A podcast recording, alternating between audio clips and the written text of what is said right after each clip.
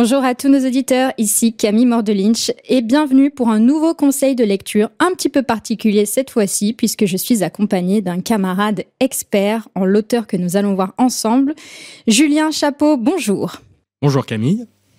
Pour entrer tout de suite dans le vif du sujet, nous allons parler de Gustave Lebon, médecin, anthropologue, psychologue social et sociologue français Esprit très prolifique puisqu'il aura écrit près de 43 ouvrages en 60 ans et après un passage à la faculté de médecine de Paris, il effectuera de nombreux voyages autour de l'Europe, de l'Asie et de l'Afrique du Nord, allant à la rencontre des civilisations qui peuplent ces territoires. Il connaît ses premiers succès de librairie à partir de 1894, quand il écrit successivement Loi psychologique de l'évolution des peuples et Psychologie des foules, qui sont d'ailleurs les deux ouvrages papier qui composent le coffret de Gustave Lebon en vente chez Contre-Culture, avec également Psychologie de l'éducation en version numérique, le tout pour un total de 32,40 euros seulement. Je précise qu'un autre ouvrage de Gustave Lebon, Psychologie du socialisme, est aussi disponible en version numérique chez Contre-Culture. Alors Gustave Le Bon gagnerait réellement à être découvert ou redécouvert puisque c'est un penseur atypique, relativement inclassable et qui, comme le laissent deviner ses nombreuses explorations de par le monde, a eu la volonté d'entreprendre de vraies études de terrain. Pour commencer, on va s'intéresser à l'un des livres du coffret, Loi psychologique de l'évolution des peuples, dans lequel Gustave Le Bon décrit ce qui réside au cœur des civilisations et qu'il nomme l'âme des races, c'est-à-dire un réseau de traditions, de sentiments, d'idées, de croyances, de modes de pensée, et qui explique que chaque race possède une constitution mentale stable qui lui est propre. On comprend du coup que le concept de race, chez Gustave Le Bon, ne renvoie pas tant à des attributs biologiques que culturels et anthropologiques Julien, tu serais d'accord avec ça? Alors oui, parfaitement. Merci pour ta belle introduction. Alors, je voudrais rajouter que Gustave Le Bon a écrit ce livre en 1894. Il était déjà âgé de plus de 50 ans. Il a commencé sa carrière universitaire d'intellectuel, de médecin anthropologue, psychologue, sociologue, bien avant, et il a parcouru l'Europe pendant plus de 30 ans. Et durant ces 30 ans, il a écrit de multiples ouvrages sur les différentes civilisations les différents peuples et les différentes races qu'il a pu côtoyer et avec lesquels il a pu vivre. Il a écrit sur les Arabes, sur le Népal, sur l'Inde, sur l'Orient, sur la Russie, sur l'Afrique du Nord.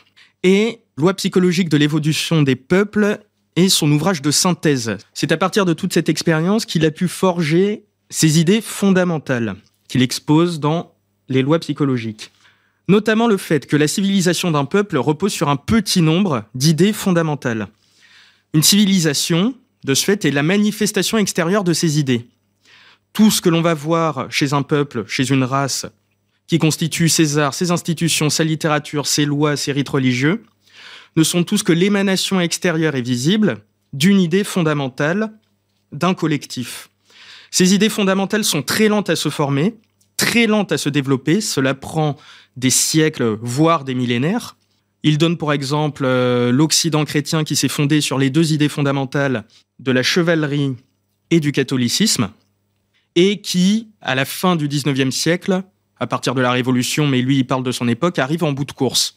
D'ailleurs, on pourrait dire là-dessus, par rapport effectivement euh, au fait que ce noyau d'idées constitutifs de l'âme de la civilisation, du coup, est surdéterminant par rapport aux institutions. Absolument. Ça, c'est une grande idée de Lebon, le fait que ce sont les races et les peuples qui déterminent les institutions et non pas les institutions qui déterminent les races et les peuples. Exemple, vous prenez une institution démocratique et vous l'imposez à un pays africain, un pays européen ou un pays asiatique, ce qui en sortira sera complètement différent en fonction des milieux géographiques et des races dans lesquels ces institutions vont être amenées à se développer. Je vais vous donner un exemple concret. Prenez par exemple l'Église catholique.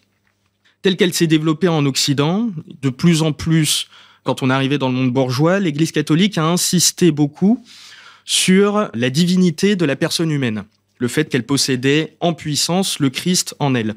Et que de ce fait, elle avait une dignité qui était inaliénable et qui lui donnait un pouvoir sur la création. Vous prenez le même corpus de textes théologiques et vous l'amenez en Afrique, là, les sensibilités des peuples de ce continent-là vont beaucoup plus être axées sur la dimension de la charité collective et beaucoup moins sur l'individualisme et la personnalité, et également aussi beaucoup plus sur l'existence d'une dimension surnaturelle.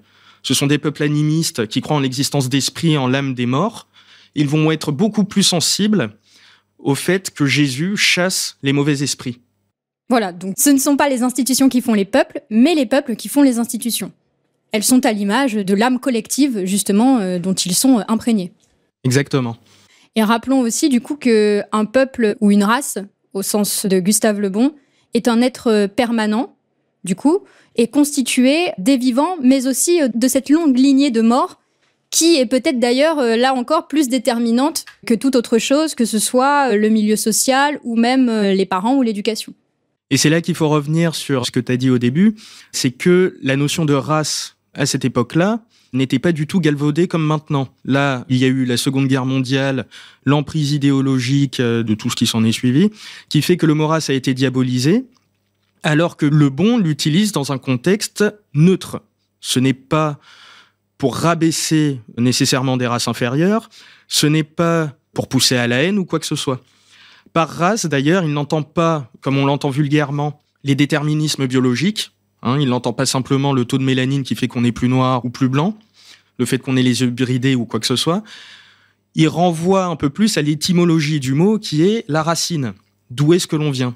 On vient d'une succession d'êtres vivants qui nous ont précédés, qui constituent nos ancêtres, qui ont fait des lois, des institutions, des familles, qui ont établi une certaine morale, une certaine conduite dans la vie, un certain mode de vie qu'ils transmettent à leur descendance de manière inconsciente. Quand on naît, quand on arrive au monde, nous disposons du patrimoine génétique et moral de nos parents et de nos ancêtres, sans qu'on y ait quoi que ce soit à y redire.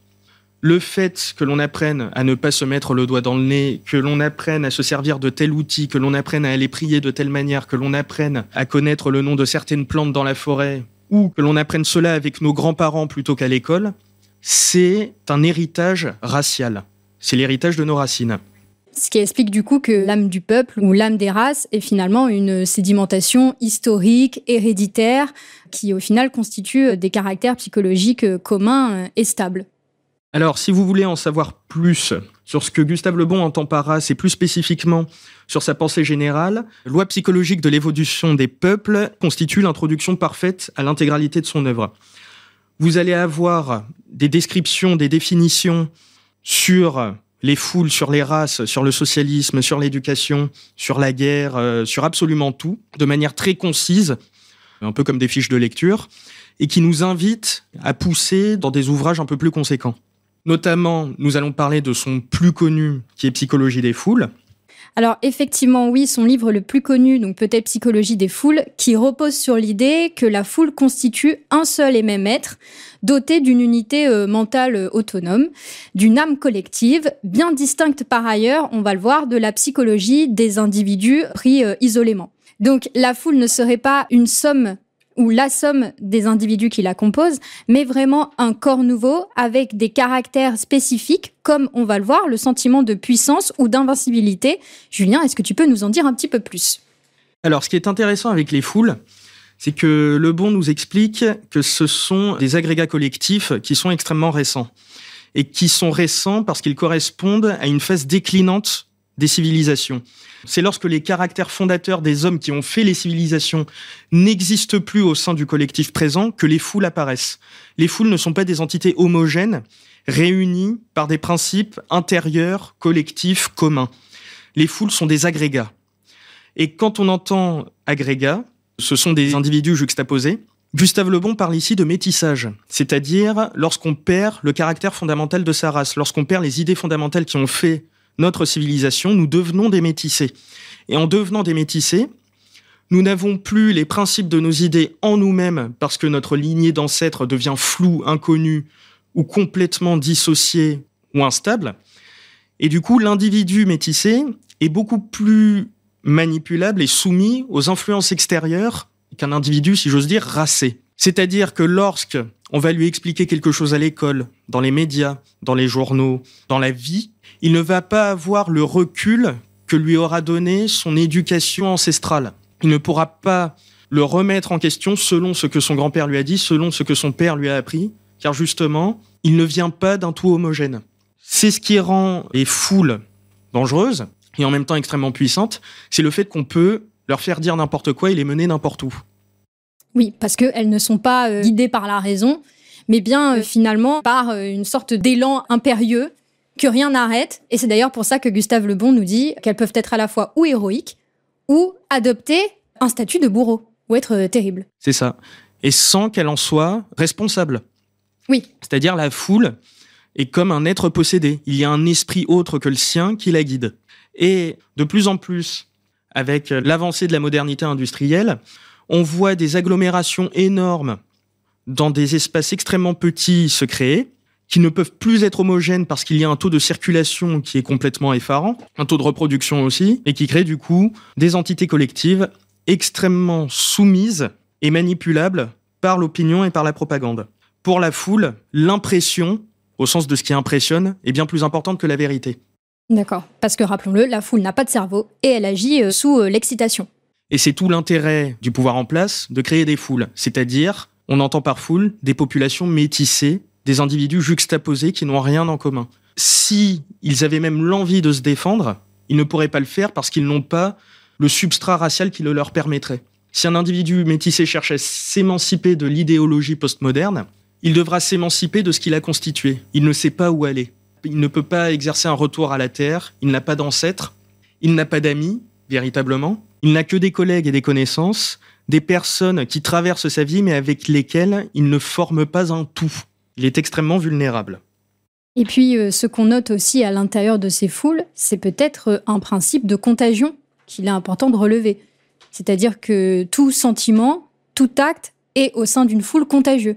Il y a un principe hein, de contagion émotionnelle, de contagion d'action, etc., qui fait même d'ailleurs que individuellement, on en oublie euh, son intérêt de conservation. Ce qu'on peut appeler tout simplement l'effet de groupe. Hein. On va voir que tout le monde va dans une direction, qu'on se fait lyncher si on n'y va pas ou qu'on est ostracisé. On suit. Et au fond, on ne se pose pas la question, comme j'ai dit, de la vérité ou de la fausseté de l'opinion générale qui est professée. On la suit pour ne pas se faire exclure. Oui, tout à fait. Et d'ailleurs, il me semble que l'ouvrage, alors je ne sais pas si c'est une légende, mais aurait inspiré les euh, dictatures, ce qu'on nomme dictature en tout cas, du XXe siècle, et peut-être même euh, nos démocraties euh, à nous, justement, pour manipuler les foules. Qui seraient des continuations de la dictature. Alors, c'est intéressant à relever. Mussolini, par exemple, a dit qu'il s'était énormément inspiré de la psychologie des foules de Gustave Le Bon pour comprendre comment arriver à gérer sa propagande et comment mener les, foules à le suivre, hein, tout simplement. Et je vous invite également, si le sujet des foules vous intéresse, à lire le chapitre 5 de Mein Kampf, qui est centré sur la propagande, où Hitler décrit très exactement le fonctionnement général des foules et de l'homme moyen. Lorsque vous prenez un journal, il va dire qu'il y a trois types d'hommes qui vont le lire. Les plus nombreux sont ceux qui vont croire tout ce qui est dit à l'intérieur.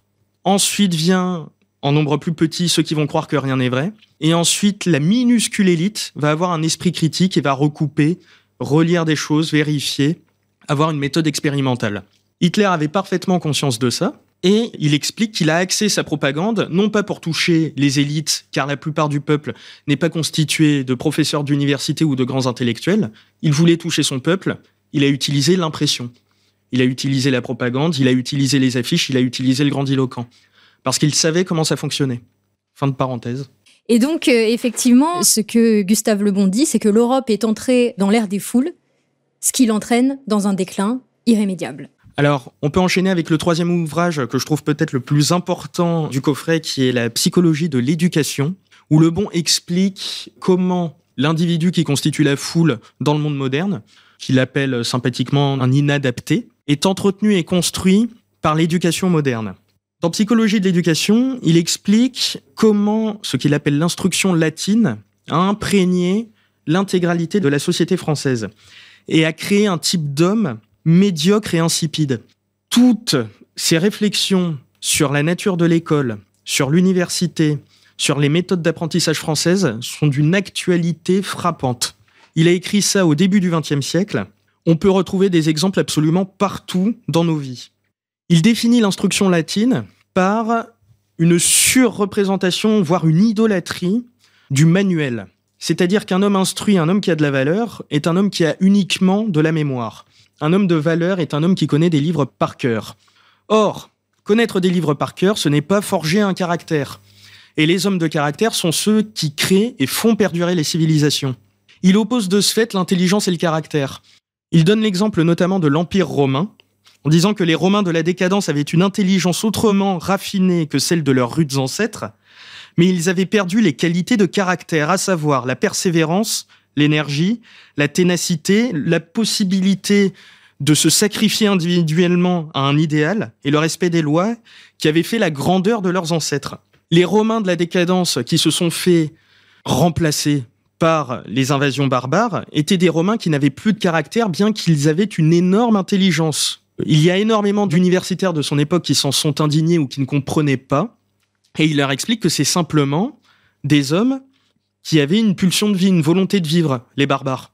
Les Romains avaient perdu, ils étaient arrivés au bout de leur idée civilisationnelle, ils s'étaient laissés métisser, ils étaient tombés dans la jouissance. Ils ne faisaient plus rien de concret. Ils s'étaient enfermés dans un cloaque intellectuel en ressassant leur rêve de grandeur. Le Bon commence l'ouvrage en parlant d'une enquête parlementaire qui a été faite sur l'état des écoles de France.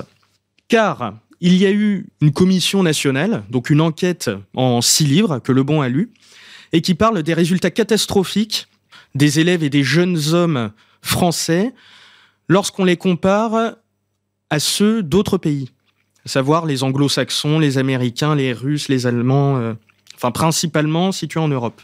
Les anglo-saxons, euh, dit Lebon qui a beaucoup voyagé, ont une conception de l'homme et de l'éducation qui est beaucoup plus différente que celle des latins, qui est constituée par les Français. Ceux-ci, justement, privilégient les anglo-saxons le caractère à l'intelligence. Ils consacrent très peu de temps à l'étude et la répétition des manuels scolaires et beaucoup plus à la confrontation à la vie, à l'apprentissage, au voyage, à l'esprit d'initiative, à l'esprit de décision la capacité à résoudre de problèmes concrets et la capacité à souffrir et la capacité de faire groupe. Alors que l'éducation latine est centrée, son but final n'est pas la formation d'un homme de caractère, mais la formation d'un homme diplômé, c'est-à-dire la formation d'un homme qui a su répéter sa leçon devant un jury. Donc, ce qui explique que l'éducation latine a finalement perdu euh, dans le savoir le sapio, c'est-à-dire le sentir, ce qui est de l'ordre du concret, finalement au profit d'une surintellectualisation qui a peut-être euh, enfermé euh, nos Français euh, dans une incapacité à prendre des initiatives, à s'adapter, à être des travailleurs efficaces qui savent affronter finalement la réalité des choses. Et puis ça les a coupés, comme tu as très bien dit, de leur sensibilité. Cela devient des êtres froids. Cela devient de ce que Edouard Berthe, par exemple, appelle des intellectuels, dans le mauvais sens du terme, des êtres désincarnés et très moralisateurs, qui disent comment le monde doit fonctionner, ce que les hommes doivent faire, sans jamais s'engager jamais véritablement par eux-mêmes, par leur corps, dans le monde. Ce sont des hommes qui n'ont pas souffert sensiblement, qui font la leçon sur comment tout doit fonctionner. Donc, ce type d'éducation atrophie toutes les capacités vitales de l'enfant, qui a des sensibilités à se blesser, à aller dehors, à découvrir des choses, à voyager. Il est surprotégé au départ par ses parents, puis à l'intérieur du collège par les surveillants et les professeurs, et ensuite dans son travail par un patron qu'il salarie. D'ailleurs, lorsqu'on parle de travail, c'est un grand mot, parce que toute cette éducation d'apprendre uniquement des choses par cœur qui ne s'oscillent que la mémoire, en mettant de côté toutes les autres capacités dont j'ai parlé, d'initiative, de courage, de persévérance, de volonté, d'esprit d'aventure, d'ouverture, etc. Tout ça est mis de côté pour ne privilégier que la mémoire, et du coup, ces hommes-là ne peuvent faire que des emplois salariés par l'État. Ils deviennent soit des professeurs qui vont reproduire des êtres frustrés comme eux, soit des bureaucrates, soit des légistes. Ils ne peuvent pas penser, ils ne sont pas capables d'être en dehors de la subvention étatique. Oui, on pourrait peut-être euh, éventuellement faire un petit pont avec euh, l'éducation rousseauiste, dans la mesure où Rousseau avait eu aussi cette intuition cette intuition de se dire que l'éducation ne devait pas passer par la transmission d'un savoir formel, mais au contraire, et c'est le principe de l'éducation négative chez Rousseau, devait consister à encourager l'enfant à vivre ses propres expériences et à vraiment ressentir l'utilité et la compréhension des connaissances qu'il allait acquérir du coup par lui-même. Donc euh, voilà, ça c'était un grand principe euh, d'éducation chez Rousseau. Et d'ailleurs, dans l'Émile, il y a ce fameux passage où Émile euh, lance une pierre au travers de la fenêtre, la fenêtre se brise et il la froid pendant plusieurs jours. Et c'est spécifiquement destiné à lui apprendre le principe de répercussion. Apprendre par soi-même en se confrontant à la nature et en acte plutôt que par la transmission formelle de connaissances qui passerait par un apprentissage par cœur. Et on peut faire un lien avec l'éducation telle qu'elle est décrite par Rousseau, de manière plus moderne avec Maria Montessori, qui insiste beaucoup sur l'appétence de l'enfant. Euh, vers quelle lumière se dirige-t-il naturellement? Ça peut être le bûcheronnage comme la musique ou la voile ou euh, le latin. On n'exclut pas non plus l'étude purement et durement scolaire. Et ce sont des principes que reprend d'ailleurs euh, Carmen Daudet dans son ouvrage École à la maison qui est également vendu chez Contre-Culture et que je vous invite à lire. Oui, tout à fait. Ça explique aussi les limites de cette logique égalitariste finalement dans le système éducatif qui voudrait que tout le monde apprenne les mêmes choses indépendamment des compétences des appétences, des rêves et des plaisirs de chacun. Alors non seulement indépendamment de l'être profond des individus, mais aussi indépendamment de l'être profond des races.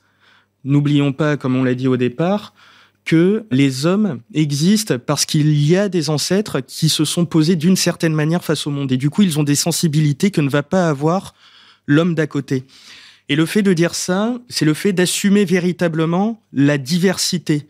Le fait qu'il n'est pas possible d'avoir des institutions supranationales, coloniales, de ce qu'on veut, d'aller apprendre d'une certaine manière qui convient à un certain peuple à un autre peuple. L'autre peuple va l'apprendre nécessairement de manière différente et mettre d'autres concepts sous les mêmes mots, d'autres sensibilités sous les mêmes mots, d'autres idées, d'autres visions sous les mêmes mots. Et sous une apparence de langage commun, en fait, des dissensions et des malentendus profonds sont formés. Oui, on a un découpage du réel qui est différent finalement. Ce qui explique que Gustave Le Bon était un anticolonialiste par ailleurs et qui aujourd'hui transposé à ce qu'on connaît euh, actuellement pourrait nous indiquer là encore une limite euh, du mythe immigrationniste qui consisterait à nous dire que nous avons tous le même logiciel mental et civilisationnel. Or, euh, Gustave Le Bon, ses travaux en tout cas, prouvent tout à fait le contraire. Ça nous dirige vers le quatrième ouvrage, qui est la psychologie du socialisme. Gustave Le Bon parle ici du socialisme un peu comme le nouveau fétiche, la nouvelle idole des foules modernes. Le socialisme se pose, il le voit, pour les hommes qui l'entourent comme un être religieux. Les gens se donnent, se sacrifient à l'idéal du socialisme, ils s'y engagent beaucoup plus que dans les religions traditionnelles, qui de ce fait pour lui sont arrivés à un état de déclin profond. Les religions traditionnelles et leurs principes n'animent plus les races. Et le socialisme anime particulièrement les races et les personnes et les individus des civilisations déclinantes. Le socialisme séduit les foules, le socialisme séduit les métissés. Pourquoi? Parce qu'il, dans l'acception que Le Bon en fait, on y reviendra, il est l'apologie de la déresponsabilisation la plus totale et convient parfaitement à des individus sans racines. C'est l'idée d'une égalité parfaite entre tous, donc une abolition de la diversité, et en même temps de déresponsabilisation de toutes les charges qui sont naturellement dues à un homme normal. Quand Gustave Le Bon parle de socialisme, il faut entendre collectivisme oligarchique. Il y a un État centralisateur qui gère l'intégralité des aspects de la vie des hommes et qui absorbe toutes les fonctions, toutes les facultés, toutes les initiatives personnelles, tous les collectifs naturels en son sein par de la bureaucratie. C'est-à-dire que là où un homme est supposé être un chef de famille, donc s'occuper soi-même de ses enfants et de son éducation, est supposé gérer sa propriété, ses terres, est supposé gérer son équipe, s'il est ouvrier par exemple, est supposé prendre part à la vie collective de sa municipalité, il ne le fait plus, il remet tout dans les mains de l'État. Il donne des exemples, notamment d'un accident de voie ferrée qui s'est produit dans une municipalité française. Un rail était défectueux, et l'intégralité des habitants, alors qu'il y avait des chaudronniers, des maréchaux ferrants, enfin tout un tas de gens qui auraient pu être compétents pour réparer le rail, ont fait des démarches à la mairie en attendant qu'un fonctionnaire arrive pour valider la remise en place du rail et repermettre au train de circuler. S'il y avait eu une association collective qui s'était formée spontanément sans se dire qu'on avait besoin d'une autorité de l'État, le problème aurait été réglé en une semaine. Là, il dit que le problème a été réglé en trois ans parce que fonctionnaire, parce qu'il fallait attendre des papiers, parce qu'il fallait être subventionné.